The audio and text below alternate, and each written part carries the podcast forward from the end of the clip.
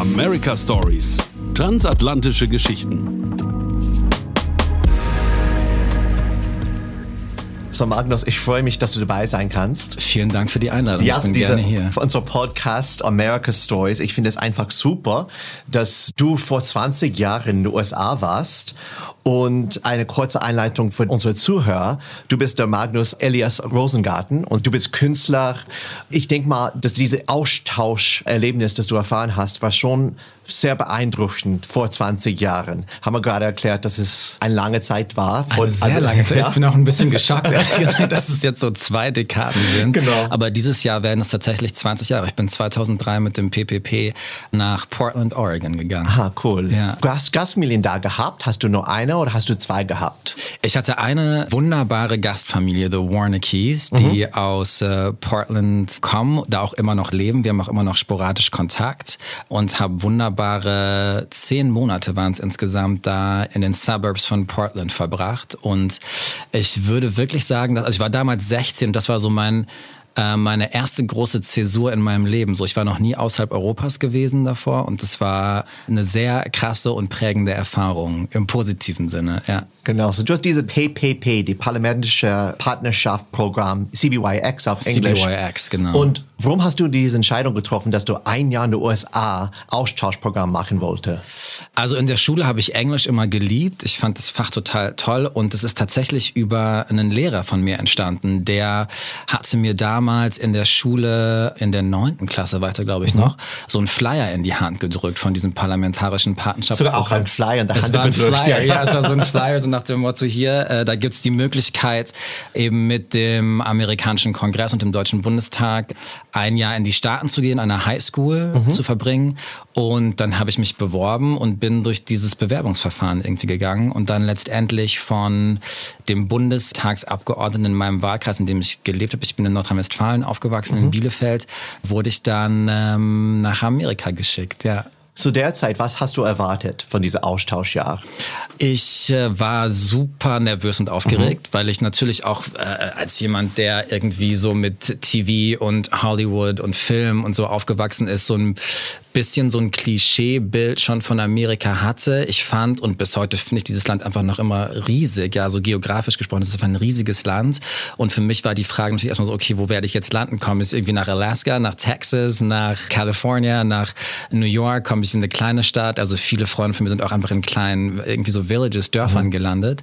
Und deswegen hatte ich eigentlich viel mehr Fragen im Kopf und Vorstellungen, als ich dann wirklich wusste, was passiert. Ich war einfach super aufgeregt aufgeregt und habe mich aber auch total gefreut. Irgendwie so. Aber ich wusste natürlich nicht, wo ich hinkomme erst. Ja. Das war so ein bisschen die Nervosität auch, ja. So, du bist nach Portland gekommen, Portland, Oregon. Genau. Und es gibt diesen Spruch, keep Portland weird. Yes. yes. Hast du so Portland weird gefunden oder was war so einzelartig in Portland, als du angekommen bist? Wir sind damals von Frankfurt erst nach Washington geflogen. Okay. Ne? Es ist ja eben ein Programm, was vom Bundestag und vom Kongress finanziert wird. Das heißt, wir hatten so ein paar Orientierungstage in Washington so ein bisschen klischeemäßig dann halt so das Capitol und die, also die, diese Sehenswürdigkeiten mhm. gesehen und kennengelernt. Und dann kam ich in Portland an und es hat natürlich all meine Stereotype von Amerika zerschlagen, weil es eine wirklich sehr progressive Stadt. Das ist eine sehr alternative Stadt für die Staaten. Sehr viel Kunst, sehr viel gute Musik. Und ich war sehr positiv überrascht und habe dann auch sofort in der Highschool angefangen, Theater zu spielen. Es gab bei mir in der Highschool einen sehr starken so künstlerischen Schwerpunkt. Mhm. Ich habe viel Fotografieklassen belegt, Filmklassen. Mhm und konnte wirklich im Vergleich zu Deutschland eben, wo die Schule ja immer noch sehr, das ändert sich glaube ich in den letzten Jahren auch, aber wo es wenig so äh, künstlerische Angebote gibt, so ne, oder diese extracurricular Activities. Ich habe einfach sehr viel Kunst gemacht okay. in der Highschool. Ja. Ja, jetzt bist du so ein sehr erfolgreicher Künstler, Kurator, mehr Kurator, Kurator, genau. Kurator. Ich wollte fragen, hat dieses Erlebnis, dieses Austauschprogramm, das du gehabt hast, hat es dein professionelles Leben so beeinflusst, wenn du nach Deutschland zurückgekommen bist? Definitiv, ja. Ich glaube einfach diese Möglichkeit, auch in diesem Schulkontext, so diese eigenen kreativen Fähigkeiten weiter auszubauen, sich mhm. auszuprobieren, auch in verschiedenen verschiedenen Disziplinen, ne, von Theater, Fotografie, Film, hat sehr, sehr viel beeinflusst. Ich mhm. habe dann ja später, als ich nach Berlin gezogen bin, nach der Schule, auch hier an der Humboldt American mhm. Studies studiert, was natürlich auch eher so ein theoretisches Programm ist, aber sich sehr viel mit Literatur, Media Studies auseinandersetzt. Und das hat schon viel einfach mit dieser Erfahrung in den Staaten zu tun gehabt. Und ich bin dann ja später auch nochmal mit Ende 20 zurückgegangen, um meinen Masters dann in New York zu machen. Also es hat auf jeden Fall den Grundstein gelegt. Ja, definitiv. Du, du hast ja. beim Tisch studiert, genau, bei New York University. Genau, bei NYU Tisch. Genau, ja. Ich würde sagen, also genau, ich habe dann ja hier American Studies studiert und wir hatten einen wunderbaren Gastprofessor hier zu Gast. Äh, Tavia Nyong'o ist ein okay. großartiger Wissenschaftler und Scholar von Performance Studies und Theater Studies, der jetzt heute in Yale unterrichtet. Und der war damals, als ich meinen Bachelor gemacht habe, hier für ein paar Monate hier an der HU in Berlin. Mhm. Er hat damals aber noch an der NYU unterrichtet, an der Tisch in Performance Studies. Und über ihn bin ich dann dort gelandet in, okay. in New York. Also es sind schon so diese, ja, es hat sich alles irgendwie so gegenseitig beeinflusst. So die Zeit in Portland und dann Berlin und New York und dann war ich oft zwischen den Welten sozusagen unterwegs, ja. So, du warst in Portland und in New York. Gibt es noch Beziehungen, die noch immer da sind mit der Familie, mit wem du ein Jahr gewohnt hast oder mit Freunden aus New York oder Portland? Gibt es immer diese Austausch, so informelle? Ja, auf jeden Fall. Also als ich äh, meine Gastmutter, ich weiß gar nicht, ob man das sagen darf, ohne Schleichwerbung zu machen, die hat bei oder arbeitet bei Nike immer noch okay. in Portland ist ja so typisch. und immer als sie in New York gelebt hat, sie hat ganz oft war sie natürlich in New York für die Arbeit. Das heißt, äh, haben wir uns immer getroffen oder treffen uns immer, wenn sie dann mhm. da für die Arbeit ist. Und natürlich habe ich noch sehr viel Kontakt mit einfach MitstudentInnen und vor allem auch ProfessorInnen aus New York. Also eine ganz wunderbare Wissenschaftlerin, Mentorin und Fotografin ist Deborah Willis zum Beispiel. Mhm. Sie leitet das Fotografie-Department an, an der NYU Tisch, die meinen beruflichen Weg sehr beeinflusst hat und wir sind bis heute im Austausch mhm. einfach, ne, wenn es auch um professionelle Fragen geht, wenn es darum geht, sich also KünstlerInnen einzuladen für Ausstellungen, für Diskursveranstaltungen. Das ist auf jeden Fall ein sehr großer Einfluss bis heute. Also das hört hoffentlich nie auf, ja. Es gibt vielleicht Zuhörer, die gerade darüber denken, ob die ein Austauschjahr in die USA machen mhm. sollen. Was mhm. würdest du sagen zu den Leuten, die versuchen, diese Entscheidung zu treffen? Was ist so die beste Information, dass du mitteilen kannst?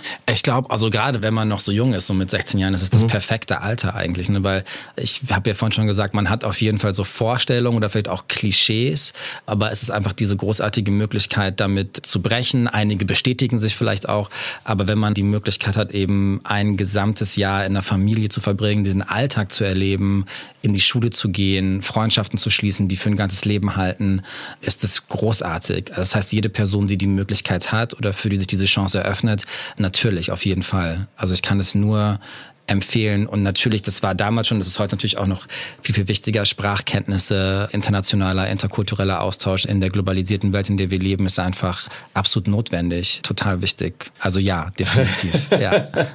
Und auch so eine komische Frage, wenn du noch ein Austauschjahr in den USA so verbringen könnte, ja. wo würdest du leben? Und was würdest, New Orleans. Und was würdest du dort machen? was ich dort machen würde? Yeah. Wahrscheinlich Musik mehr. Okay. Ich habe das Gefühl, so New Orleans ist definitiv der Ort für Musik und noch mehr Kunst. Noch mehr Kunst. ja, also kreativ auf jeden Fall auch weiter. Aber ich würde gern mal, ich habe bis jetzt wenig oder eigentlich fast gar keine Zeit in den Südstaaten verbracht mhm. und ich finde es auch einen faszinierenden Ort. Das ist ein ganz anderer Gebiet in den USA. Ja, ja, auch mit viel Klischees und so besetzt. Ne? Also was hast du vor von diesen Klischees? Ähm, also ich höre immer nur auf jeden Fall sehr viel Hospitality, gutes Essen, okay. relativ gutes Wetter und für mich ist eigentlich dieses New Orleans ist irgendwie auch so mit so viel Stories und auch so ein bisschen so Mythen verbunden und ich finde die Landschaft auch super schön. Mhm. Ja. Du bist jetzt Künstler hier in Deutschland. Würdest du auch so eine Partnerschaft mit einem bestimmten Künstler in den USA aufbauen, mhm. dass du eine Ausstellung zusammen machen könnt? Gibt es einen Kurator, der in den USA dich sehr beeinflusst und mit dem er arbeitest würde? Was mich natürlich immer wieder beeindruckt, auch als jemand, der jetzt in den letzten anderthalb Jahren viel im Museum gearbeitet hat, sind einfach die ganzen Museumsinstitutionen mhm. in den Staaten. Also von diesen Mega-Institutionen wie MoMA oder Whitney, The Met irgendwie mhm. in New York oder oder natürlich auch in, in LA gibt es auch wunderbare Museen, wo ich ein Jahr gearbeitet habe. Also es gibt viele, ich weiß jetzt gar nicht, wen ich da aufziehen kann. Es gibt super viele KünstlerInnen, KuratorInnen, mit denen ich in Kontakt bin, mit denen ich gerne arbeiten würde. Muss ich jetzt einen nennen, oder? Ja, so ein oder zwei Beispiele dazu. Also ich denke zum Beispiel so jemand wie Deborah Willis, die auch einen wunderbaren Fotografen gefördert oder wirklich auch so in die Szene reingebracht hat. Tyler Mitchell, der ein wunderbarer Fotograf ist, der mhm. unter anderem auch Beyoncé für das Vogue-Cover fotografiert hat.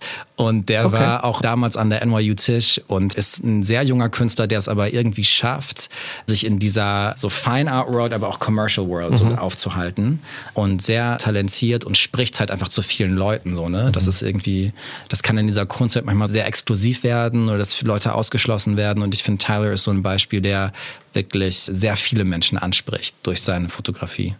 Bevor du weggehst, zum Schluss mhm. eine Frage noch. Was bedeutet dir die deutsche-amerikanische Freundschaft? Als Kurator, ist es eine andere Sache oder wie ist es für dich wichtig? Also super zentral, weil natürlich Amerika im Vergleich zu Deutschland nochmal eine viel, viel diversere Gesellschaft ist. Ein Thema, mit dem wir in Deutschland aktuell aber auch schon sehr lange kämpfen, würde mhm. ich sagen. Es ist eine große Herausforderung für die Mehrheitsgesellschaft in diesem Land anzuerkennen, dass wir divers sind. Und da war und ist Amerika bis heute ein riesiges Vorbild für mich, vor allem auch was die Kunst betrifft, weil da natürlich schon viel breitere und mehr Vielfalt in der Kunstwelt einfach präsent ist, viel mehr KünstlerInnen ihre Arbeiten zeigen können in Museen, in Galerien etc. Äh, und das ist unglaublich wichtig für so eine plurale, diverse Gesellschaft, ne, dass es diese Repräsentation gibt. Und das hat mich sehr beeinflusst, auf jeden Fall. Ja, sehr wichtig.